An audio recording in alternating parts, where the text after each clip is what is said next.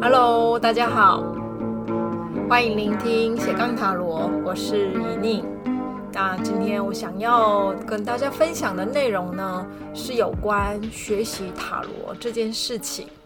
呃，在我教学的过程哈，或者是哦，有些人知道我是教塔罗的老师哈，那呃，一些人就会跟我回馈，就是呃，可能很多年前他们学习过塔罗，或者是试着哈买书要自学塔罗的时候，哦，中间因为遇到了一些哦障碍哈，或者是没有办法突破的一些。学习上的停滞哈，所以后来就放弃了哈，然后牌啊、书啊都搁置一边，甚至呢，我们在社团里面也常常会看到有些人可能就直接就把没有用过几次的牌卡还有书就很低价的卖给他人哈。那我觉得这样的现象其实也不算少见哈，就是我在那么多年教学的过程，真正能够哦持续的、长久的去学习塔罗牌的人。呃，也不算很多哈，很多人可能大概哦、学一期、两期之后，可能就哦、就没有再持续了，或者这些人可能有回去继续自学哈。可是呃，很多自学的人可能在占卜应用上也不是那么的频繁的使用哈，所以呃，我也会发现说，呃，塔罗占卜。初期呢，可能很多人是对那个图像感到兴趣，然后然后也觉得说，哎，这些图我也看得懂啊，哈，所以比起像我们在讲的占星啊或易经啊，哦，这些符号的东西，哦，无法就直接用直观的方式解读，哦的那种占卜命理的呃学术。来比较的话，塔罗牌似乎会简单很多，因为它是我们看得懂的图像哈，所以一开始很多人也是因为哦被塔罗图像吸引哈，然后也好奇哈塔罗的占卜到底是要怎么应用哈，所以会进入学习塔罗这样的一个行列哈。呃，然后这个时候，可能有些人就会选择自学哈，就会去市面上买一些书哈，然后回来翻一翻，然后哦买牌卡来哈，自己试看看。那有些人是去上一些呃入门课哈，然后哦就是从老师那边比较快速的可以得到一些学习方面的一个经验的分享。哦，那我觉得自学啊，还有就是跟老师学习，当然都是学习塔罗的一个方法之一哈。可是，哦，我相信这两种方法中间也都会遇到一些障碍或卡关哈。那最主要的障碍可能是来自于，就说，哦，当我们把图像做了一些初步的认识之后，开始试着把这些图像应用为占卜的过程，诶，忽然发现我虽然图看懂了，可是并不代表我现在就可以把它解释为是我想要求问的问题的答案哦。所以，如何要把它转换成是占卜应用这件事情，对很多人来讲变得很困扰哈、那这个转换的困难哈、就会让一些人就哦没有持续下去了哈、中途就会放弃。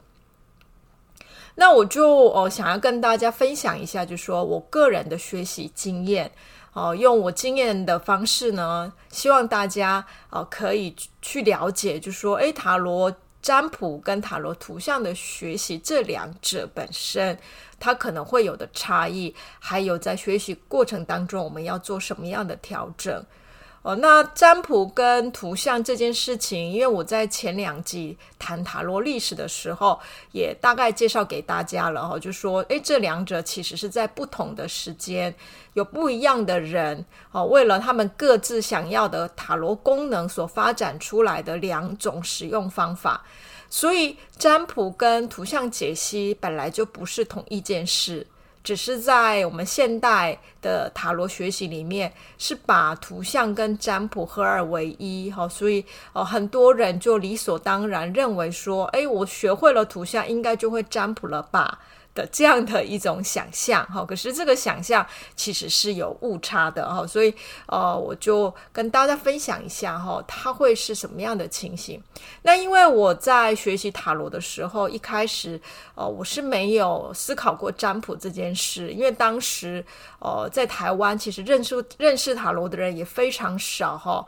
那我是在一个很呃，偶然的机会，在一个英文网网站上看到了塔罗图像之后，因为当时我正在呃研究宗教，好、呃，所以对塔罗图像里面，尤其是维特塔罗牌哈、上面出现的一些宗教符号，我是感到了好奇哈、所以就开始从宗教的角度去呃理解这些图像的那个。意义是什么？哈，然后从这样的一个方式就开始慢慢慢慢去了解到，哦，原来有一个叫所谓的塔罗牌的这样的一种牌卡，然后它是可以拿来占卜用的。可是它的图像内容呢，似乎也不是那么的简单，哈，好像跟很多的神秘学宗教都有连结，哈，所以，哦，当初我就先以呃图像解析的这样的角度开始去。呃，分析每一张塔罗牌，尤其是大牌了哈，到底它的图跟宗教有什么关联哈？所以这样的学习，其实那个时候我大概延续了好多年了，可能有三四年吧哈。呃，跟我的宗教学习是同步的哈。那我觉得塔罗牌其实很有趣，就是尤其是维特塔罗牌，它应用的象征是哦非常多元的哈。所以哦，有几张牌，尤其是像女祭司。或者是呃，好像命运之轮哈，什么节制哈，有好几张牌，它的那个宗教符号啊，呃，牵涉了很多的宗教的呃，它的象征。好，所以呃，当时我也很努力的想要去理解，就说，诶，画这个图像的人为什么要把这种不同的宗教符号融合在一起？然后到底要表达什么？哈，所以呃，这个才是当时我有感到兴趣的。那可是研究一段时间之后呢，哈，因为呃，就是塔罗牌的介绍也在台湾慢慢开展出来了，所以很多人就以占卜来认识它的时候，诶，就会。就会询问我说：“诶，那你如果是研究塔罗牌的人，会不会塔罗占卜呢？”好，这样的问题，好，所以我也开始在想，诶，对哈，那既然我已经开始认识图像一段时间了，那可以试看看喽，或许我就可以直接拿来占卜吧。好，我也有过这样的想法哈。呃，那个时候我才开始去市面上找了一些呃有关塔罗占卜的书，哦，哦，然后试着去。看书里面的呃做的塔罗占卜是什么来用看看到底塔罗占卜要怎么用哈？可是那个时候我也遇到了一个很大的问题耶，就是那个书里面讲的那些牌意呀，跟我去研究的塔罗图像之间其实是没有什么太大的关联。当然不是说全然无关，可是不是也不是说一定有关。哦，然后哦，我明明对一张牌的图其实是非常熟悉的，我很我非常知道，诶，这一张图的宗教符号从哪里来，融合了哪些哪些不同的文化的一些观念等等，诶，可是你叫我把它应用为占卜，到底要怎么用啊？其实我 对我来讲也是一个哦非常困难的一件事。呃，不过因为想说，哎，既然我都已经研究这么久啦，或许是因为经验不够吧，那我就试看看，然后，所以当时我也试着，呃，借由每日抽牌，还有就是，呃，应用塔罗牌，就是跟他人哈、进行了一些占卜的练习。呃，不过用了一段时间之后，确实我也感到很大的挫折，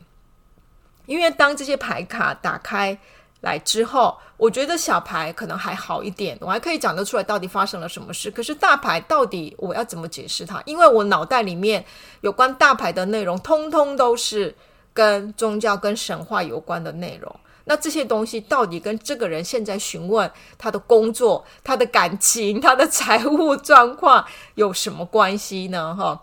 所以这个过程也我也不算是说很顺畅的就转过去的哈。可是。呃，因为当我开始要应用为占卜的时候，我已经深深的爱上塔罗图像，就是塔罗图像已经对我发挥了它的最佳的魅力跟呃它的所有的最美好的一面哈，所以呃在占卜使用的过程，虽然我也没有用得很好，也不知道怎么用，可是我并没有马上就想要放弃，只觉得说，诶，如果这个图像可以占卜，到底怎么用的？这样的一种用这件事情，一直勾引着我，想要去解决。想要去想尽办法去了解为什么我没有办法用。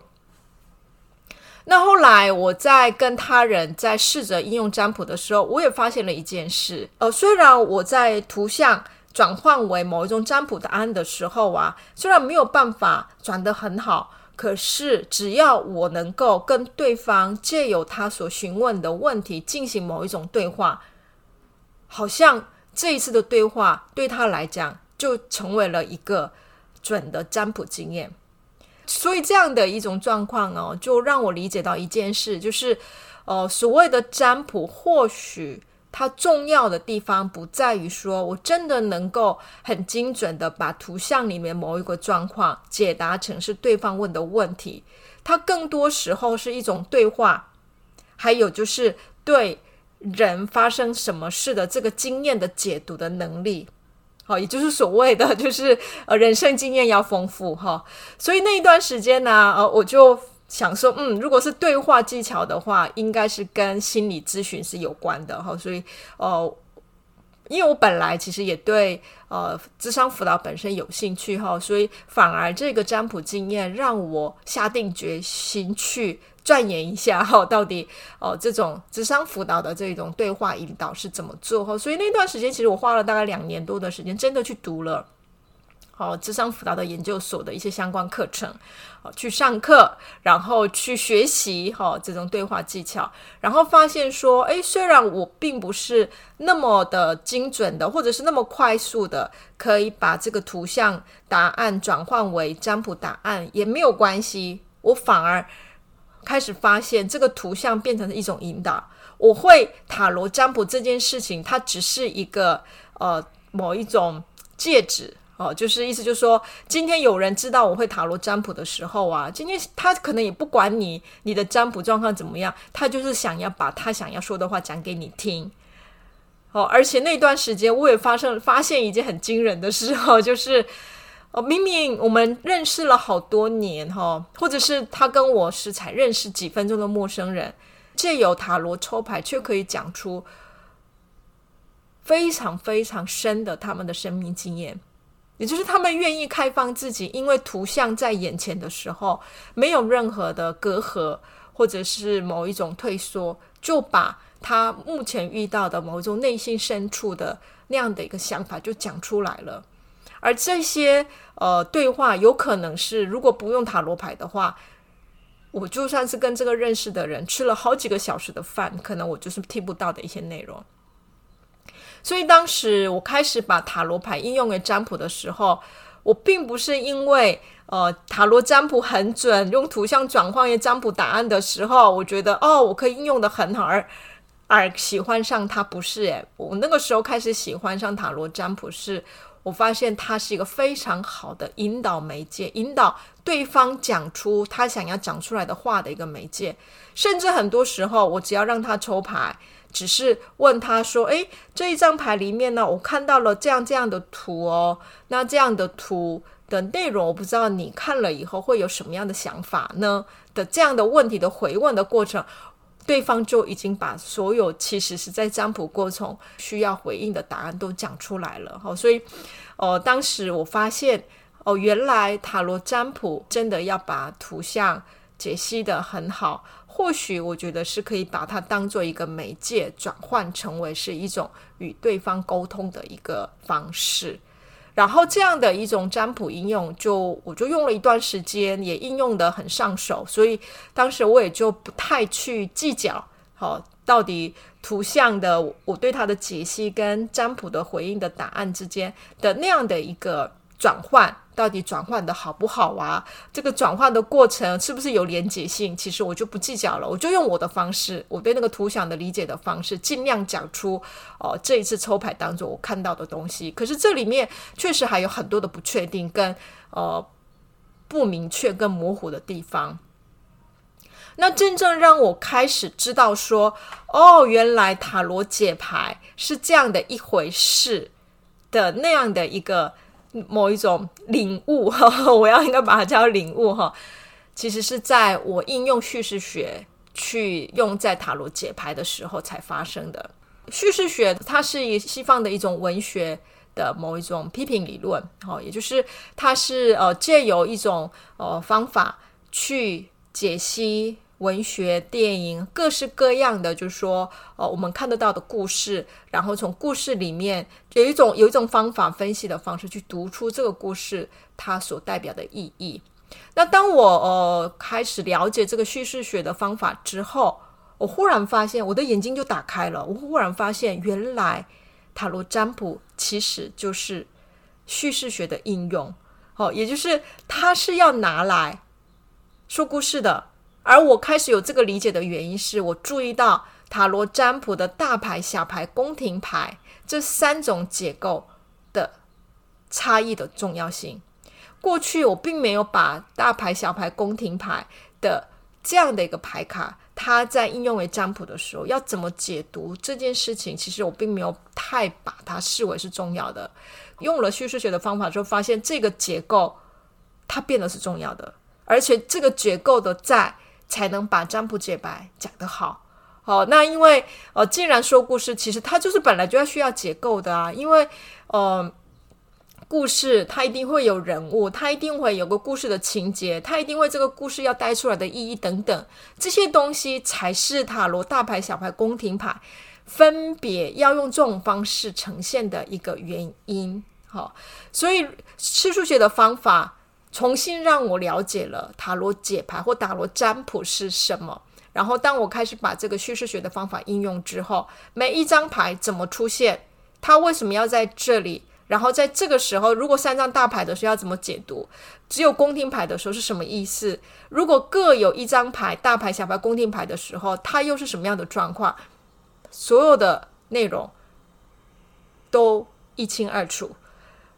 好，所以在叙述学应用之后呢，我才开始比较明确的抓到，哦，原来这就叫塔罗占卜。可是我那个时候理解到的塔罗占卜。却不是现在外面一般在书籍上，或者是在普遍认为塔罗占卜的解释的一些书里面所讲的那样的状况。呃，我发现现在的塔罗占卜书并没有真的弄清楚所谓的塔罗占卜解牌是什么，它为什么需要大牌、小牌、宫廷牌的这个结构，而这个结构。如何形成我们解牌的主要的一种很重要的元素？这一点，呃，我还没有看到，呃，有哪一本书写的很清楚。那主要的原因是因为大家并没有用哦、故事这样的角度去分析这个解牌哈、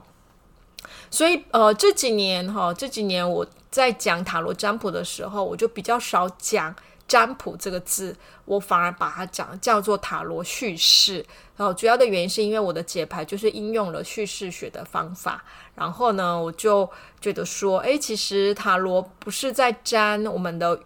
未来或我们的过去，它比较像是用叙事学这样的一个故事的形成。来重新整理我们的生命状态，哦，那如果这样看待的话，我觉得塔罗占卜这个词就可以拿掉了，哈，所以我就开始用塔罗生命叙事或塔罗叙事来进行我的课程教学。然后我觉得叙事学应用塔罗解牌很好用啊，呃，本来在应用占卜的时候，我遇到的问题都解决了哈，所以我想说，哎呀，这样的东西要赶快让大家知道哦，所以我曾经也把这样的概念呢介绍给一些出版社，问他们说，那你们要不要出一本，就说塔罗占卜的书啊，可以应用叙叙事学来解读。可是就是没有人理我耶，就是我在想说，有可能很多出版塔罗书的人，他未必是自己学习塔罗牌的人，所以他可能不知道说，诶，图像解牌到占卜解读这个过程，大家在学习的时候遇到的问题。哈，那因为我是为了要解决这个问题，才想到要用叙事学的方法去应用。可是第一个，因为叙叙事学是什么，又很难解释哦，然后又要解释说为什么塔罗占卜需要这个。那我在想说，我的呃，就是解释能力太差了哈，没有办法短时间内让他们马上理解它的重要性哦，所以有可能，呃，我的教书教的应该还不错啦，哈，可是，在商业方面的那种说服力很不足，然后，所以现在呢，我就默默的回来，还是继续做我的博士研究，哈，然后在博士研究里面有一块可能再把它放进去。哦，当然我在教学上是会用叙事学的解读方法的，哈，所以之后大家有机会如果有上到有关我在介绍塔罗解牌的课程的时候，可能就有机会。哦，听到叙事学的方法如何去应用它，所以大家如果在学习塔罗牌的时候啊，从图像的认识到占卜的转换，遇到了困难哦，我觉得呃，如果因为这样的关系而你放弃学习塔罗，我觉得是非常可惜的，好，非常可惜的哈，因为呃，我觉得如果你能够持续使用塔罗牌，不管你的方法是什么，我觉得你最终会找出你跟它的对应方法。就算你不了解我刚才讲的叙事学，也都没有关系。我觉得图像的魅力就是在这里，它永远能够去勾引出每个人内心里面本来所不知的一些面相。好，所以我就把它叫做揭露，也就是图像是在揭露我们内在里面所不知的那个面。它的使用不在于占卜用得多好，我觉得它的使用是每一次每一次试着我用图像来表达什么事情的时候。有些事情会被说出来，而那个被说出来的东西，不管是他有没有回应到你要问的问题，我觉得那个说出来的东西是重要的。哦，像因为精神分析在谈我们的心理分析的时候，他永远要谈的是那些不被我们说出来的或被我们否定的事物，也就是很多时候啊，大家在解牌的时候，当你看着图。讲了一段话之后，他你马上就会否定啊，应该不是这样，不是这样，或者是啊，我不是要讲这个。其实那个否定里面是有真实的在里面的哦，意思就是说，其实否定本身其实会传达出我们内心里面真正要讲的东西。好，所以我现在就不太去在乎哈，今天借由抽牌占卜，我到底有没有讲出哦那个问题里面想要回应的内容，我我反而觉得这不是那么重要。重要的是，我问问题、抽牌，然后当我解读这个牌卡的时候，我到底讲出了哪些东西？尤其是自己为自己占卜的时候，那讲出来的这些东西，每一句话里面其实都有很大的学问在里面。它有可能是我在逃避的某些事物，它有可能是我想要隐藏的一些东西，它有可能是我的阴影。哦，所以我反而觉得这个图像的解读过程才是有趣的，才是需要被我们注意的。哦，可是如果你在学习塔罗占卜的时候，太专注在我要把它学会，然后应用为占卜的这样的目标的时候，当然你就会觉得很挫折。好，哦，因为从图像解析到占卜这一段路真的差太多了。哦，到底这一段路我要怎么克服？当然，有些人可能，呃，对，呃，占卜解牌这一块，可能他天生就会很会跟人谈话，好，就是很会从图像勾引出一些话题，让跟他人对话的过程，诶，就进行了占卜，也有哈，所以有有些人的转换可能比较快，哦，可是如果并不是这样的情形下，我纯粹只想要借由呃学习图像，然后要去把它应用为占卜，这是不太可能的。哦，所以哦，大家在学习塔罗牌的时候，或许呃，如果你是因为喜欢这个图来学习的话，可以稍微去调整一下自己在自己的学习的心态。哦，也就是把塔罗牌视为是一种可以去看向自己的一面镜子。所以今天，不管我是把它用为图像的学习，或者是把它用为做占卜、回答我问的一些问题的过程，这个过程我所讲出来的话，我所写出来的所有的内容，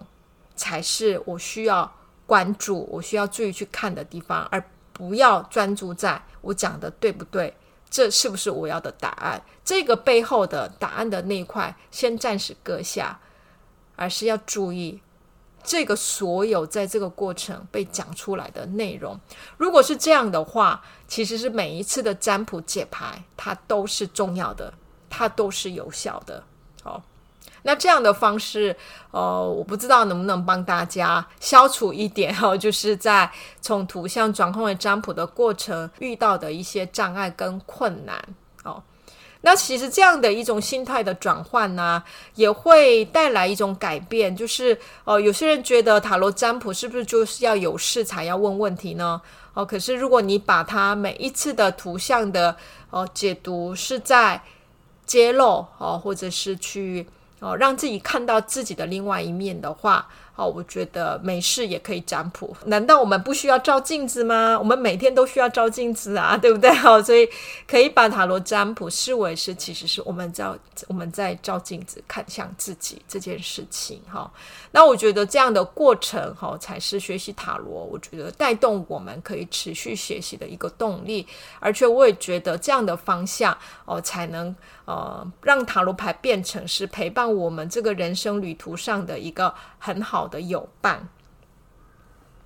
好，那我希望今天的简单的有关塔罗学习的哈，就是经验分享呢，可以帮助大家去思考哦，你的学习的过程怎么样去转换一下哦，你的学习的心态。那祝大家塔罗学习愉快，然后别忘了哈，真正可以把塔罗牌学得很好的方法，我觉得没有捷径，就是每天应用跟解读哦，才是一个最佳的方法。